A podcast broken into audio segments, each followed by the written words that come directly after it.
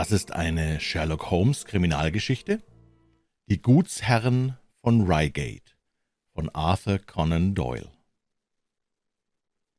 Im Frühling 1887 hatte mein Freund Sherlock Holmes derartige Anstrengungen durchgemacht, dass es geraumer Zeit bedurfte, ehe er wieder zu Kräften kommen konnte.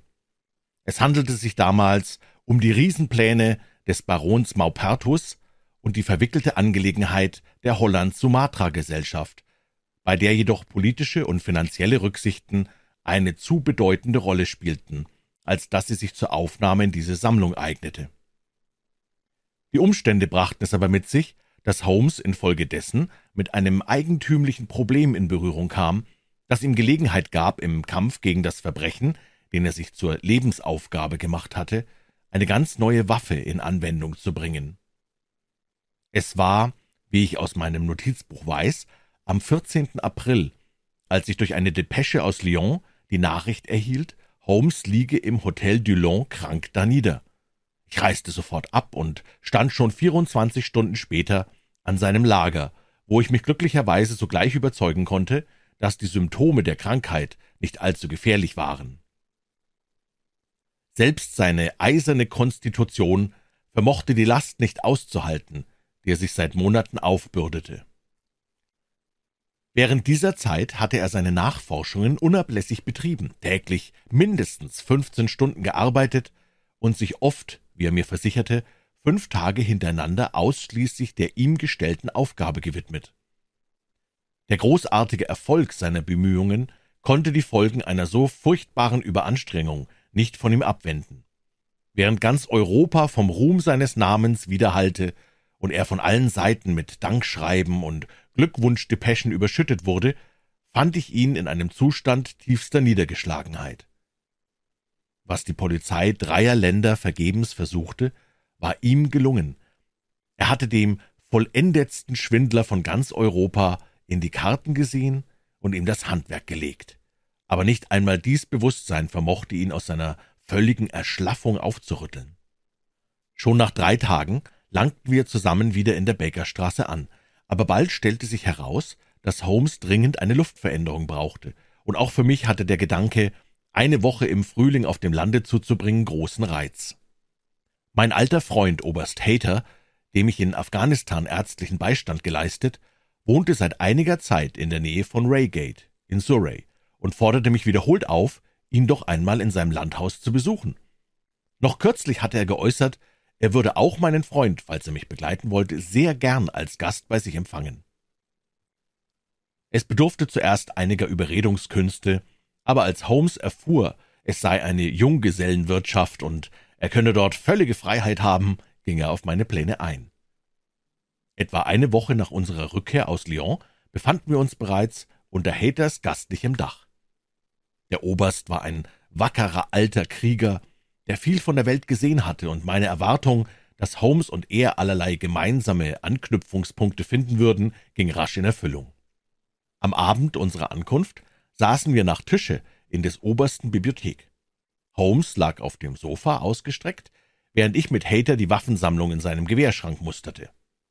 Es wird gut sein, sagte er plötzlich, wenn ich eine von diesen Pistolen mit in mein Schlafzimmer hinaufnehme, zum Schutz gegen einen etwaigen Überfall. Einen Überfall? Ja, wir sind kürzlich hier in nicht geringe Aufregung versetzt worden. Bei dem alten Acton, einem der größten Grundbesitzer der Grafschaft, hat man letzten Montag eingebrochen. Vielen Schaden haben die Diebe nicht angerichtet, aber die Polizei ist ihrer noch nicht habhaft geworden. Hat man Verdacht? fragte Holmes mit bedeutsamem Augenzwinkern. Bis jetzt nicht, versetzte der Oberst. Die Sache ist zu geringfügig und verdient Ihre Aufmerksamkeit nicht, Herr Holmes, nach dem großen internationalen Werk, das Sie vollbracht haben. Es handelt sich nur um ein ganz gewöhnliches Verbrechen. Oh, bitte sehr, sagte Holmes bescheiden, und doch freute ihn die Anerkennung, denn er lächelte befriedigt. Hat denn der Fall gar kein besonderes Interesse? Ich glaube kaum. Die Diebe durchsuchten die Bibliothek, fanden aber wenig, was sich der Mühe lohnte. Sie haben das Unterste zu Oberst gekehrt, sämtliche Schubladen aufgebrochen und die Schränke durchwühlt, schließlich aber nur einen Band von Popes Homer, zwei partierte große Leuchter, einen elfenbeinernen Briefbeschwerer, einen kleinen in Holz gefassten Barometer und eine Rolle Bindfaden mitgenommen. Was für eine merkwürdige Auswahl, rief ich. Die Kerle haben offenbar das erste Beste zusammengerafft, was ihnen unter die Hände kam. Holmes brummte etwas auf dem Sofa vor sich hin. Die Polizei sollte sich das als Fingerzeig dienen lassen, sagte er dann. Es ist doch ganz klar. Doch schon hob ich warnend die Hand in die Höhe. Du bist hier, um dich auszuruhen, alter Junge. Lass dich nur um Gottes Willen in keine neue Untersuchung ein, solange deine Nerven noch ganz zerrüttet sind. Holmes warf dem Obersten einen drolligen, entsagungsvollen Blick zu und zuckte die Achseln, worauf sich die Unterhaltung wieder in minder gefährlichen Bahnen bewegte. Es war indessen vom Schicksal bestimmt, dass alle ärztliche Vorsicht vergebens sein sollte. Schon am nächsten Morgen drängte sich uns das Problem von selbst auf, und wir konnten es nicht länger unberücksichtigt lassen. Unser Landaufenthalt erhielt dadurch eine Bedeutung, die kein Mensch vorhergesehen hatte. Wir saßen noch beim Frühstück, als des obersten Hausmeister mit Hintansetzung jeder Förmlichkeit ins Zimmer gestürzt kam. »Haben Sie schon gehört, Herr?« stieß er keuchend heraus, »was bei den Cunninghams geschehen ist?« »Wieder ein Einbruch?« rief der Oberst und hielt seine Kaffeetasse, die er eben zum Munde führen wollte, unbeweglich in der Luft. »Nein, ein Mord! Wahrhaftig! Wer ist denn tot? Der Friedensrichter oder sein Sohn?« »Keiner von beiden, sondern Wilhelm, der Kutscher, mitten durchs Herz geschossen, konnte keinen Laut mehr von sich geben. Wer hat ihn denn erschossen? Der Einbrecher. Er floh wie ein Pfeil davon und ist entkommen. Wilhelm kam gerade dazu, als der Kerl das Vorratskammerfenster eindrückte. Während er seines Herrn Eigentum rettete, fand er selbst den Tod. Wann war das? Letzte Nacht, Herr, gegen zwölf Uhr. Wir werden gleich nachher hinübergehen, um uns näher danach zu erkundigen, sagte der Oberst und frühstückte gelassen weiter. Eine abscheuliche Geschichte, fuhr er fort, als der Hausmeister sich entfernt hatte. Der alte Cunningham ist ein recht braver Mann und der angesehenste Gutsbesitzer von Reigate. Er wird sich die Sache schrecklich zu Herzen nehmen, denn der Kutscher ist seit Jahren in seinem Dienst und hat sich immer gut gehalten. Offenbar waren es dieselben Schurken, die bei Acton eingebrochen sind. Wo sie die merkwürdige Auswahl von Gegenständen gestohlen haben, sagte Holmes nachdenklich. Jawohl. Hm, Möglich, dass es die einfachste Sache von der Welt ist, aber auf den ersten Blick scheint es doch sonderbar, meinen Sie nicht auch? Diebe, die in Landhäusern einbrechen, pflegen sonst den Schauplatz ihrer Taten zu verändern und nicht innerhalb weniger Tage bei zwei Nachbarn einen Besuch abzustatten. Als Sie gestern Abend von Vorsichtsmaßregeln sprachen, fuhr mir der Gedanke durch den Kopf, dass dieser Bezirk für den Augenblick wahrscheinlich so sicher vor den Räubern sei wie kein anderer. Ein Beweis, dass ich noch immer viel zu lernen habe. Vermutlich ist der Dieb ein Ortsangehöriger, sagte der Oberst. Das erklärt auch, warum er sich gerade Acton und Cunningham ausgesucht hat, die beiden größten Grundbesitzer der Gegend. Auch die reichsten?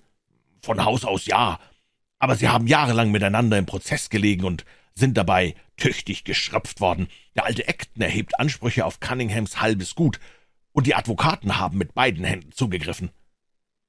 Wenn der Dieb von hier ist, wird man ihn ohne Schwierigkeiten fangen können, äußerte Holmes und gähnte dazu. Ich weiß schon, was du sagen willst, Watson, aber sei nur ruhig, ich misch mich nicht ein. In diesem Augenblick riss der Hausmeister die Tür auf. Polizeiinspektor Forster, meldete er. Der Beamte, ein junger Mann mit klugem, durchdringendem Blick, trat rasch ein. Guten Morgen, Herr Oberst, sagte er. Entschuldigen Sie, wenn ich störe. Mir wurde gesagt, Herr Holmes aus der Bakerstraße sei hier. Der Oberst machte eine Handbewegung nach meinem Freunde hin, und Forchester verbeugte sich. Wir glaubten, Sie würden es vielleicht der Mühe wert erachten, mit uns hinüberzukommen? Das Schicksal erklärt sich gegen dich, Watson, sagte Holmes lachend. Wir sprachen gerade von der Angelegenheit, als Sie kamen, Herr Inspektor. Vielleicht berichten Sie uns noch einige Einzelheiten. Die Art, wie er sich bei diesen Worten in den Stuhl zurücklehnte, war mir wohlbekannt. Ich sah ein, dass jeder Widerspruch nutzlos sein würde, und ich der Sache ihren Lauf lassen müsse. Der Einbruch bei Acton ist ganz unaufgeklärt geblieben, aber diesmal fehlt es uns nicht an Anhaltspunkten, und es handelt sich ohne Zweifel um den nämlichen Verbrecher. Der Mann ist gesehen worden. Wirklich? Ja, gewiss. Aber nachdem er den Schuss abgegeben hatte, der dem armen Wilhelm Kirwan das Leben kostete, ist er entflohen wie ein gehetztes Wild. Herr Cunningham sah ihn aus dem oberen Schlafstubenfenster und sein Sohn Alec vom Hausflur aus Um drei Viertel auf zwölf ist der Lärm entstanden. Der alte Cunningham war gerade zu Bett gegangen und Herr Alex saß im Schlafrock da und rauchte noch eine Pfeife. Beide hörten den Kutscher Wilhelm nach Hilfe rufen. Herr Alex lief hinunter, um zu sehen, was es gäbe. Die Hintertür stand offen, und als er am Fuß der Treppe war, sah er draußen zwei Männer, die miteinander rangen. Da fiel ein Schuss, der eine Mann sank zu Boden, der Mörder aber stürzte durch den Garten und sprang über die Hecke. Cunningham sah noch vom Fenster aus, wie der Kerl die Landstraße erreichte, dann verlor er ihn aus dem Gesicht. Herr Alec blieb bei dem Sterbenden, um zu versuchen, ob noch Hilfe möglich sei, und so hatte der Bösewicht Zeit zu entkommen. Wir wissen nur, dass es ein mittelgroßer Mann war, der einen dunklen Anzug trug. Von seinem Äußern ist sonst nichts bekannt, doch wird eifrig nach ihm gefahndet, und wenn er nach auswärts geflohen ist, werden wir ihn alsbald haben. Wie kam jener Wilhelm dorthin? Hat er vor seinem Tode nichts ausgesagt? Kein Wort. Er wohnte mit seiner Mutter im Pförtnerhäuschen, und war dem Herrn treu ergeben. Wir glauben, er habe noch einmal nachsehen wollen, ob alles im Hause auch sicher und wohl verwahrt sei. Seit dem Einbruch bei Acton war jedermann stets auf seiner Hut. Der Räuber muss gerade die Tür erbrochen haben. Das Schloss war gesprengt, als Wilhelm hinzukam. Hat Wilhelm nichts zu seiner Mutter gesagt, ehe er fortging? Sie ist alt und taub, man kann wenig aus ihr herausbekommen. Der Schreck hat sie halb blödsinnig gemacht, doch sagt man, sie sei nie recht klar im Kopfe gewesen. Etwas sehr Wichtiges muss ich Ihnen noch zeigen. Hier, sehen Sie. Er nahm einen Fetzen Papier aus seinem Taschenbuch und glättete ihn auf dem Knie. Dies hier fand ich in des Toten Hand zwischen Daumen und Zeigefinger. Es scheint von einem größeren Blatt abgerissen zu sein. Um dieselbe Stunde, die dort erwähnt ist, ereilte den armen Menschen sein Schicksal. Der Mörder wird ihm wohl den Zettel entrissen haben, oder er selbst hat die Ecke von einem Blatt abgerissen, das der Mörder in der Hand hielt.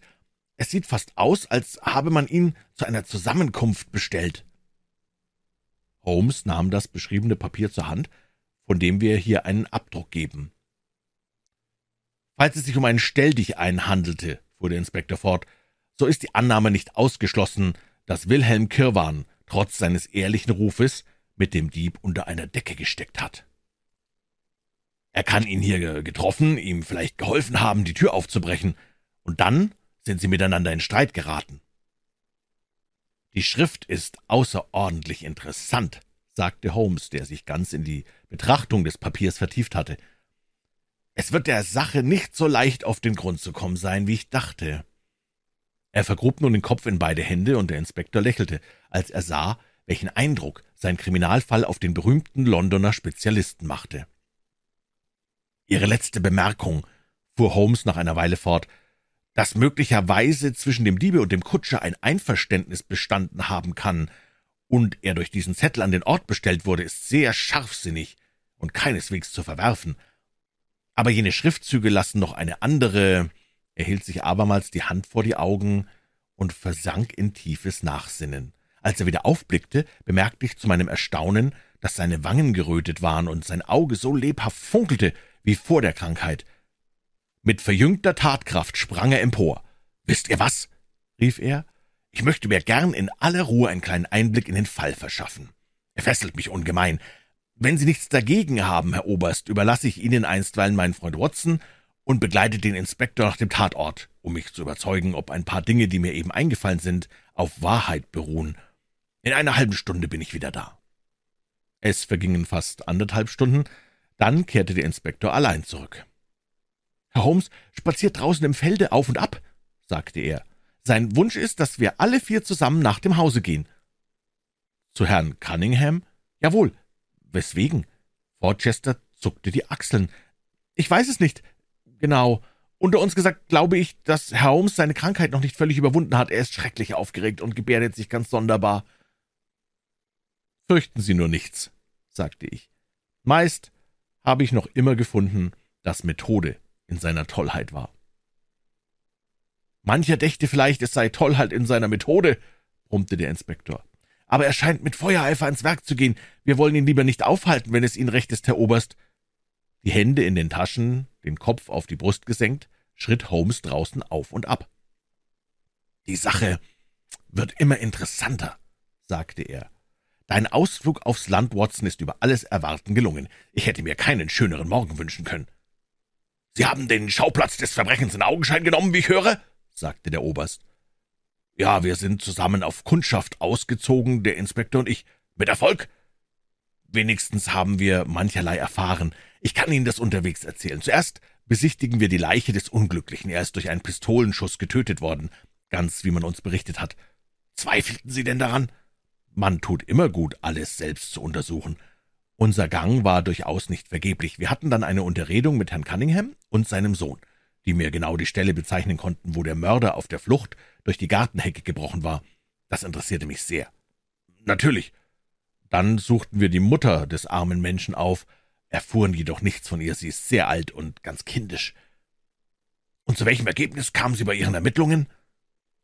Zu der Überzeugung, dass wir es mit einem eigenartigen Verbrechen zu tun haben. Vielleicht trägt unser jetziger Besuch dazu bei, das Dunkel zu lichten. Nicht wahr, Herr Inspektor?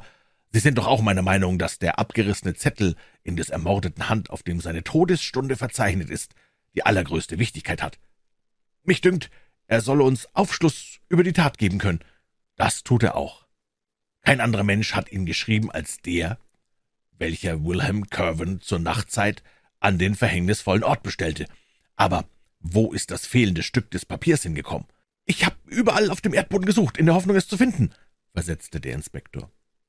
Jemand hat es dem Toten aus der Hand gerissen. Es verdächtigte ihn. Er musste es haben. Dann hat er es wahrscheinlich in die Tasche gesteckt ohne zu merken, dass die Leiche noch eine Ecke in der Hand behielt. Wenn wir uns das abgerissene Stück verschaffen könnten, wäre gewiss ein großer Schritt zur Lösung des Rätsels getan. Ja, aber wie kann man die Taschen des Verbrechers durchsuchen, bevor man seiner Person habhaft geworden ist? Nun, jedenfalls wird man gut tun, sich die Sache zu merken. Noch ein anderer Punkt liegt auf der Hand. Der Zettel ist Wilhelm zugeschickt worden. Wer ihn geschrieben hat, war nicht zugleich der Überbringer sonst hätte er seine Botschaft wohl mündlich ausgerichtet. Durch wen ist er also abgegeben worden, oder kam er vielleicht mit der Post? Ich habe mich danach erkundigt, sagte Forchester. Wilhelm hat gestern Nachmittag einen Brief durch die Post erhalten. Der Umschlag ist aber nicht mehr vorhanden. Vortrefflich, rief Holmes und schlug dem Polizisten auf die Schulter. Sie haben auch schon mit dem Briefträger gesprochen? Mit Ihnen zu arbeiten ist ein wahres Vergnügen. Da sind wir ja an der Pförtnerwohnung äh, kommen Sie, Herr Oberst, ich zeige Ihnen den Schauplatz des Verbrechens. Wir schritten an dem hübschen Häuschen vorbei, das der Ermordete bewohnt hatte, und durch eine breite Eichenallee bis zu dem stattlichen alten Herrenhause. Nach der Landstraße war der Garten von einer grünen Hecke umgeben. Holmes und der Inspektor gingen voran. Um die Ecke biegend gelangten wir an die Seitenpforte, wo ein Schutzmann Wache hielt. »Öffnen Sie bitte einmal die Tür«, redete ihn Holmes an.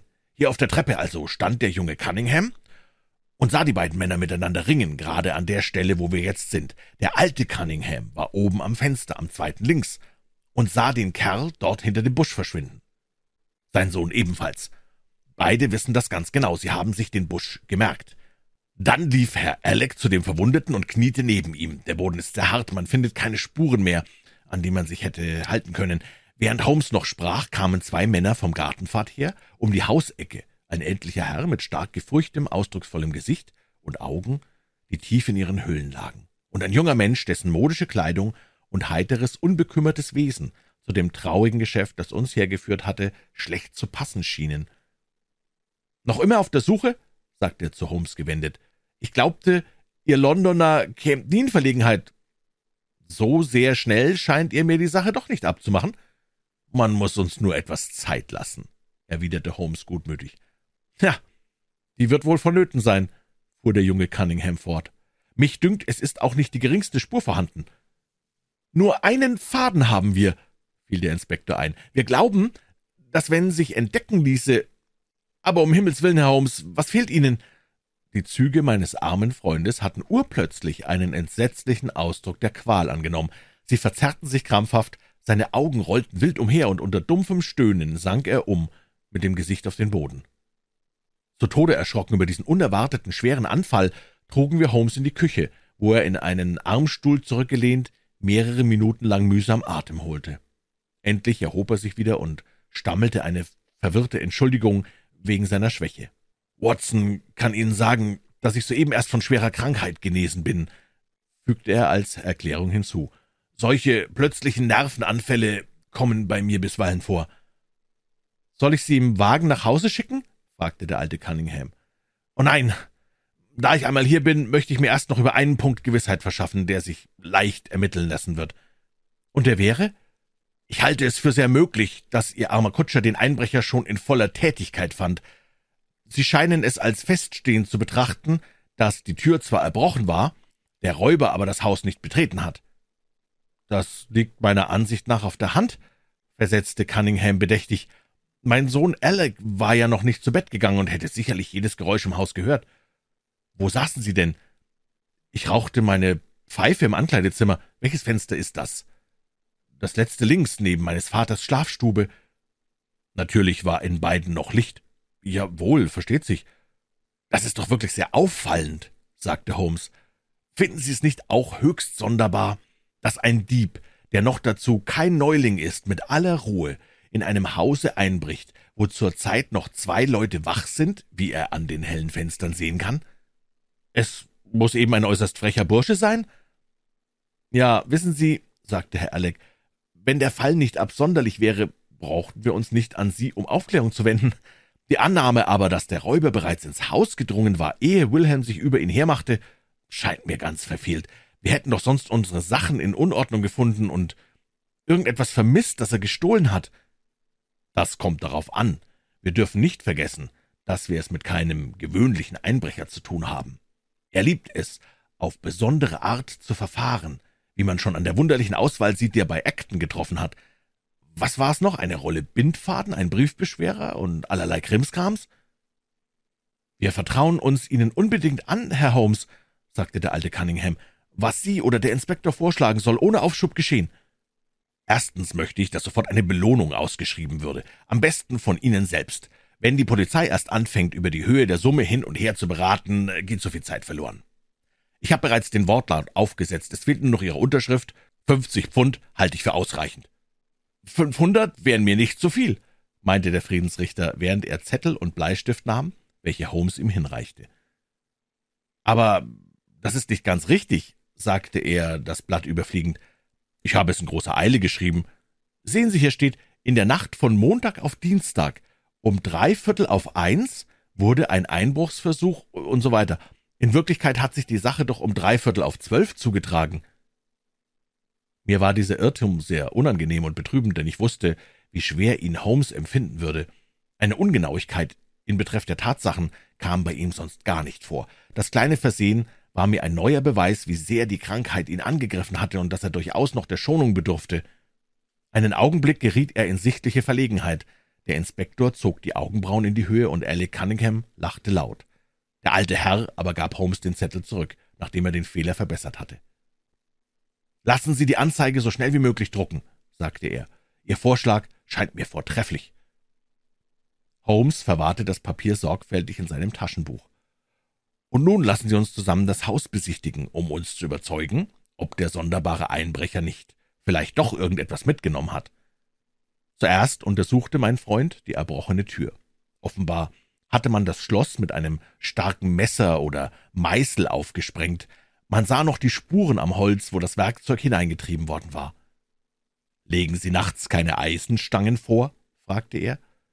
»Wir hielten es bisher für unnötig.« »Sie haben auch keinen Hund.« »Doch, aber der ist hinterm Haus angekettet.« »Wann geht die Dienerschaft zu Bett?« hm, »So gegen zehn Uhr.« »Nicht wahr? Auch Wilhelm schlief gewöhnlich schon um diese Stunde.« »Jawohl.« »Sonderbar, dass er gerade heute Nacht so spät auf war. Jetzt lassen Sie uns bitte ins Haus gehen, Herr Cunningham.« Aus einem mit Steinfliesen belegten Gang, in den die Küchenräume mündeten, gelangte man auf einer hölzernen Stiege unmittelbar nach dem Vorplatz des ersten Stockwerks, zu dem auch die reich verzierte Haupttreppe aus der unteren Halle hinaufführte. Sowohl die Türen des Wohnzimmers als mehrere Schlafzimmer gingen auf diesen Vorplatz hinaus, darunter auch diejenigen der beiden Cunninghams. Holmes besichtigte die ganze Bauart des Hauses genau und schritt nur langsam vorwärts. Ich sah an seinem Gesichtsausdruck, dass er eine Fährte gefunden hatte die er eifrig verfolgte, jedoch nach welcher Richtung hin, ahnte ich nicht im geringsten. Mein bester Herr, sagte der Friedensrichter etwas ungeduldig, Sie machen sich ganz unnütze Mühe. Dort der Treppe gegenüber ist mein Zimmer und daneben das meines Sohnes. Nun urteilen Sie selbst, ob es möglich war, dass der Dieb hier heraufkommen konnte, ohne dass wir das Geräusch hörten. Sie wollen wohl überall herumsuchen, ob Sie nicht eine neue Spur entdecken? sagte der Sohn mit spöttischem Lächeln. Ich möchte Sie doch bitten, mich noch etwas gewähren zu lassen. Zum Beispiel wünsche ich festzustellen, wie weit man aus dem Schlafstubenfenster die Vorderseite des Hauses überblicken kann. Dies also ist Ihres Sohnes Zimmer, sagte er die Türe aufstoßend, und dahinter liegt vermutlich das Ankleidezimmer, wo er mit seiner Pfeife saß, als der Lärm entstand. Nach welcher Seite hinaus sieht denn das Fenster? Er ging durch das Schlafzimmer, öffnete die Tür zu dem anstoßenden Gemach und sah sich daran um. Hoffentlich sind Sie nun zufrieden? sagte Cunningham ärgerlich. Jawohl, danke. Das war, glaube ich, alles, was ich sehen wollte. Wir können auch noch in mein Zimmer gehen, wenn es durchaus sein muss, falls es Ihnen nicht unbequem ist. Der Friedensrichter zuckte die Achseln und führte uns in seine Schlafstube, einem ganz einfach ausgestatteten Raum. Als die übrigen nach dem Fenster gingen, blieb Holmes etwas zurück, so dass wir beide die Letzten waren. Am Fußende des Bettes, auf einem kleinen Tisch, stand eine Wasserflasche und ein Teller mit Orangen. Auf einmal streckte Holmes zu meiner größten Verwunderung rasch die Hand aus und stieß das Tischchen um, samt allem, was darauf war. Das Glas zerbrach in tausend Stücke, das Wasser floss auf den Teppich, und die Früchte rollten im ganzen Zimmer umher. Aber Watson, was hast du denn angerichtet? rief Holmes ohne Besinnen. Das ist ja eine schöne Bescherung. Ich bückte mich in nicht geringer Verlegenheit, um die Früchte aufzulesen, denn ich begriff wohl, dass mein Gefährte irgendeinen triftigen Grund haben müsse, mir die Ungeschicklichkeit in die Schuhe zu schieben. Die anderen halfen mir und richteten den Tisch wieder auf. Oh, rief der Inspektor, wo ist er denn hingeraten? Holmes war verschwunden. Warten Sie einen Augenblick hier, sagte Alec Cunningham. Mir scheint, der Mensch ist nicht ganz bei Sinnen. Komm, Vater, wir wollen sehen, was aus ihm geworden ist. Sie eilten beide hinaus, während der Inspektor, der Oberst und ich einander verwundert ansahen.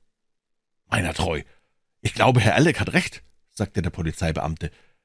Vielleicht ist es eine Nachwirkung der Krankheit, aber ich muss gestehen, seine Rede wurde plötzlich durch das Geschrei Zu Hilfe, zu Hilfe, Mord, Mord unterbrochen. Schaudernd erkannte ich meines Freundes Stimme und stürzte wie wahnsinnig auf den Vorplatz hinaus.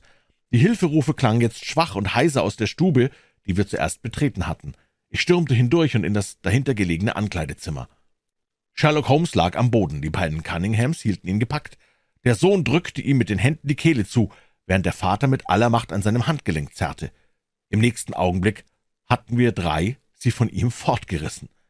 Holmes erhob sich schwankend, er sah leichenblass und ganz erschöpft aus. Verhaften Sie diese beiden Männer, Herr Inspektor, stieß er keuchend hervor. Was haben Sie denn begangen? Den Kutscher Wilhelm Kirwan ermordet. Verwirrt starrte der Inspektor um sich. Aber, bester Herr Holmes, sagte er endlich, es kann doch nicht Ihr Ernst sein. Mein völliger Ernst. Schauen Sie ihn doch nur ins Gesicht. Noch nie habe ich einen Menschen gesehen, dem die Schuld so deutlich auf der Stirn geschrieben stand wie diesen beiden. Der Alte war wie betäubt und gelähmt, seine scharf gezeichneten Züge trugen einen starren, finsteren Ausdruck. Der Sohn dagegen hatte das flotte, stutzerhafte Wesen, das er zur Schau getragen hatte, ganz fallen lassen. Sein hübsches Gesicht war verzerrt, und in seinen Augen funkelte die Wut eines gefährlichen Raubtiers. Der Inspektor schritt ohne ein Wort zu sagen nach der Tür und stieß einen gellenden Pfiff aus. Auf diesen Ruf erschienen zwei Polizisten. Mir bleibt keine Wahl, Herr Cunningham, sagte er. Ich hoffe, es wird sich als ein lächerlicher Irrtum herausstellen, aber Sie müssen einsehen. Oho, was soll das heißen? Er schlug Herrn Alex seinen Revolver aus der Hand, als der junge Mann gerade den Hahn spannen wollte. Die Waffe fiel klirrend zu Boden. Holmes setzte rasch den Fuß darauf. Nehmen Sie das Ding an sich, es wird Ihnen beim Verhör gute Dienste tun. Aber hier ist das, wonach ich eigentlich gesucht habe. Er hielt ein zerknittertes Stück Papier in die Höhe. Der abgerissene Zettel, rief der Inspektor. Nichts anderes. Und wo war er? Wo ich ihn gleich vermutete. Ich will Ihnen später alles erklären. Es wird am besten sein, Herr Oberst, wenn Sie jetzt mit Watson nach Hause gehen. In höchstens einer Stunde komme ich nach. Wir müssen noch ein Wort mit den Gefangenen reden, der Inspektor und ich. Aber zum zweiten Frühstück bin ich bestimmt wieder da. Sherlock Holmes hielt Wort. Gegen zwei Uhr fand er sich bei uns im Rauchzimmer ein, begleitet von einem kleinen, ältlichen Mann, der mir als Herr Acton vorgestellt wurde, in dessen Hause zuerst eingebrochen worden war. Ich wünschte sehr, dass Herr Acton meine Darlegung des Falles mit anhören möchte, sagte Holmes, da für ihn natürlich alle Einzelheiten von hohem Interesse sind. Sie werden es, fürchte ich, noch bereuen, Herr Oberst, dass Sie einen so unruhigen Gesellen wie mich in Ihr Haus aufgenommen haben. Im Gegenteil, erwiderte der Oberst eifrig, ich schätze es als einen besonderen Vorzug, dass mir gestattet wird, die Methoden kennenzulernen, die Sie bei Ihren Schlüssen beobachten. Der Erfolg übersteigt alle meine Erwartungen, das gestehe ich offen. Auch bin ich gänzlich außerstande, den Hergang zu begreifen. Ich habe noch nicht die leiseste Ahnung davon. Die Erklärung wird Ihnen wahrscheinlich eine Enttäuschung bereiten, doch pflege ich mein Verfahren weder vor meinem Freunde Watson noch vor sonst jemand zu verbergen, der Verständnis dafür zeigt. Aber erst darf ich mir wohl einen Schluck von Ihrem Cognac einschenken, Herr Oberst. Der Kampf in dem Zimmer dort drüben hat mich durch und durch geschüttelt. Ich habe mir in letzter Zeit wohl etwas zu viel zugemutet und bin noch nicht ganz bei Kräften. Sie haben doch nicht wieder Nervenanfälle gehabt. Sherlock Holmes lachte herzlich. Davon reden wir später, sagte er. Ich will Ihnen alles der Reihe nach berichten und Ihnen die Hauptgesichtspunkte vorführen, von denen ich mich leiten ließ. Falls Sie etwas nicht vollkommen verstehen sollten, bitte ich nur, mich zu unterbrechen. Es ist von der höchsten Wichtigkeit für die Ermittlung eines Verbrechens, dass man imstande ist zu unterscheiden, welches die wesentlichen Tatsachen und welches nur die Nebenumstände sind, sonst läuft man Gefahr, seine Kraft und Wachsamkeit zu zersplittern, statt sie möglichst zu sammeln.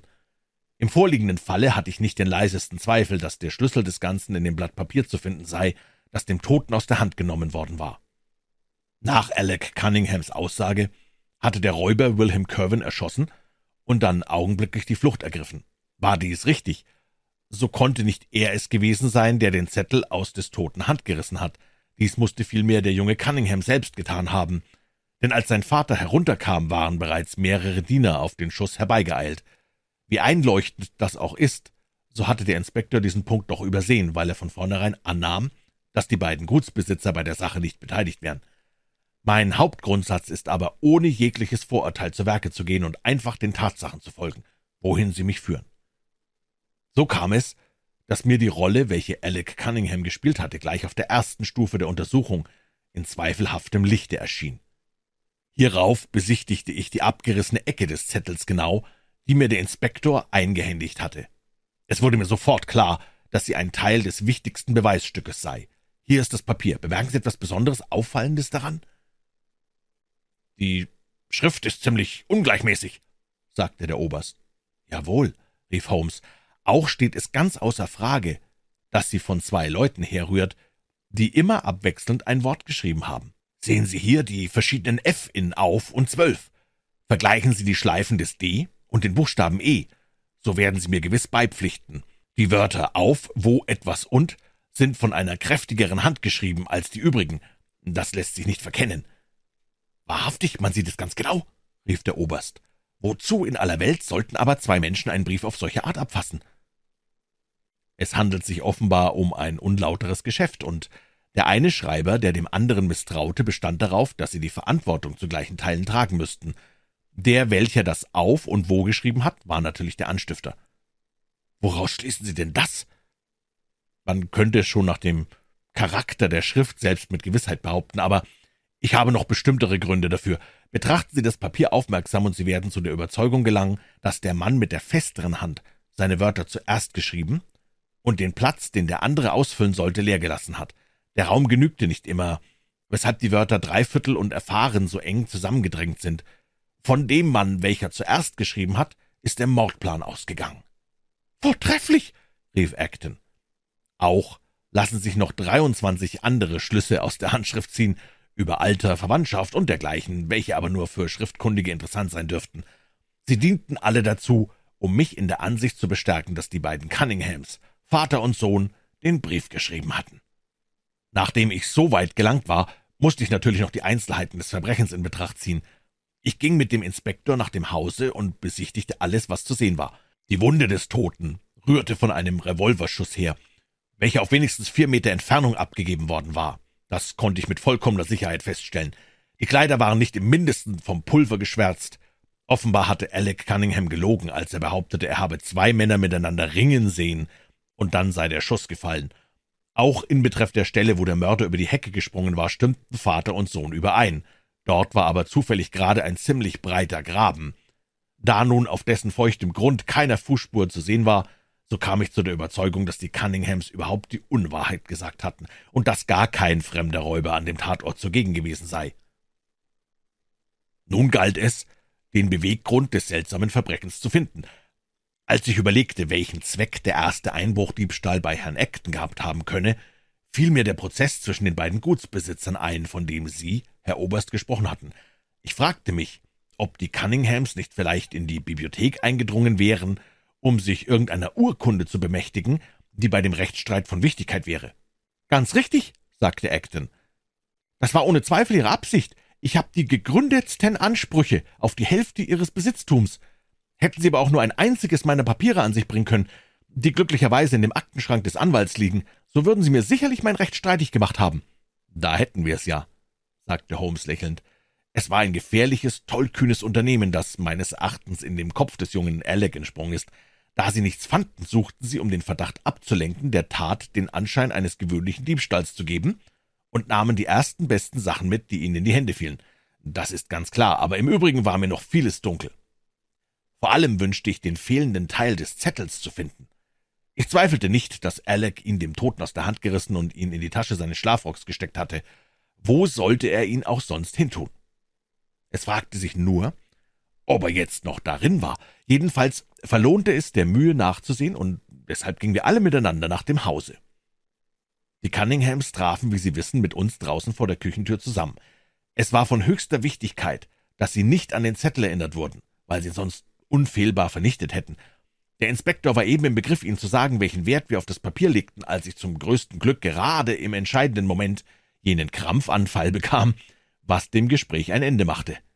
»Ist es möglich?« rief der Oberst lachend. »Also haben wir unser inniges Mitgefühl ganz verschwendet. Ihr Nervenanfall war nichts als Verstellung.« »Eine Komödie sondergleichen«, sagte ich und blickte verwundert auf den merkwürdigen Mann, der mich fort und fort durch neue Beweise seiner überlegenen Schlauheit in Erstaunen setzte. Dergleichen Kunstgriffe sind oft sehr nützlich, fuhr er fort. Sobald ich mich erholt hatte, strengte ich meine Erfindungsgabe an, um den alten Cunningham zu veranlassen, das Wort zwölf zu schreiben, weil ich es mit dem Wort zwölf auf dem abgerissenen Zettel zu vergleichen wünschte. Oh, was für ein Dummkopf war ich doch! Ich merkte wohl, Watson, wie du dich über meine Schwäche betrübtest, rief Holmes lachend, und es tat mir leid, dass ich dir diesen Schmerz bereiten musste, wir gingen nun zusammen die Treppe hinauf und betraten das Zimmer. Ich sah den Schlafrock hinter der Tür hängen, suchte die allgemeine Aufmerksamkeit einen Augenblick abzulenken, indem ich den Tisch umwarf, lief zurück und untersuchte die Taschen. Kaum hatte ich jedoch den Zettel in einer derselben gefunden, wie ich vorausgesehen, als die Cunninghams sich wütend auf mich stürzten. Ohne euren raschen, hilfreichen Beistand hätten sie mich sicherlich umgebracht. Noch immer fühle ich, wie mir der Sohn die Kehle zuschnürte, und der Alte drehte mir fast das Handgelenk um als er mir das Papier entreißen wollte. Sie erkannten, dass ich die ganze Sache durchschaut hatte, und der plötzliche Umschwung von vollkommenster Sicherheit zu völliger Verzweiflung machte sie förmlich rasend. Ich habe den alten Cunningham soeben ein wenig über die Beweggründe des Verbrechens ausgefragt. Er war ziemlich gefügig, während sein Sohn sich wie ein Teufel gebärdet und am liebsten sich selbst oder sonst jemand eine Kugel durch den Kopf gejagt hätte, nur fehlte ihm der Revolver. Als der Alte sah, dass seine Sache verloren war, sank ihm der Mut und er legte ein offenes Geständnis ab. In der Nacht, als die Cunninghams den Einbruch bei Acton verübten, war Wilhelm seinen Herren heimlich gefolgt. Er bekam sie dadurch in seine Gewalt und machte Erpressungsversuche unter Androhung einer gerichtlichen Anzeige. Herr Alec ist aber ein gefährlicher Mensch, der nicht mit sich spaßen lässt. Er hatte den wahrhaft geistreichen Einfall, die Angst vor den Einbrechern, welche die ganze Gegend in Aufruhr brachte, zu benützen, um sich auf glaubwürdige Art von dem Menschen zu befreien, den er fürchtete. Wilhelm ging in das gestellte Netz und wurde erschossen. Hätten die Cunninghams den ganzen Zettel gehabt und auf einige Nebenumstände noch größere Aufmerksamkeit verwendet, so wäre vermutlich nie ein Verdacht gegen sie entstanden. Und der Zettel selbst? Holmes legte uns das Blatt Papier vor, das wir hier wiedergeben. Es sieht fast genauso aus, wie ich mir gedacht habe, sagte er Natürlich wissen wir noch nicht, welcher Zusammenhang zwischen Alec Cunningham, Anna Morrison und Wilhelm Kerwin bestand. Der Erfolg zeigt aber, dass der Köder, mit dem er in die Falle gelockt wurde, geschickt gewählt war. Dein ruhiger Landaufenthalt hat sich trefflich bewährt, Watson. Morgen werde ich mit neu gestärkten Kräften nach der Bakerstraße zurückkehren können.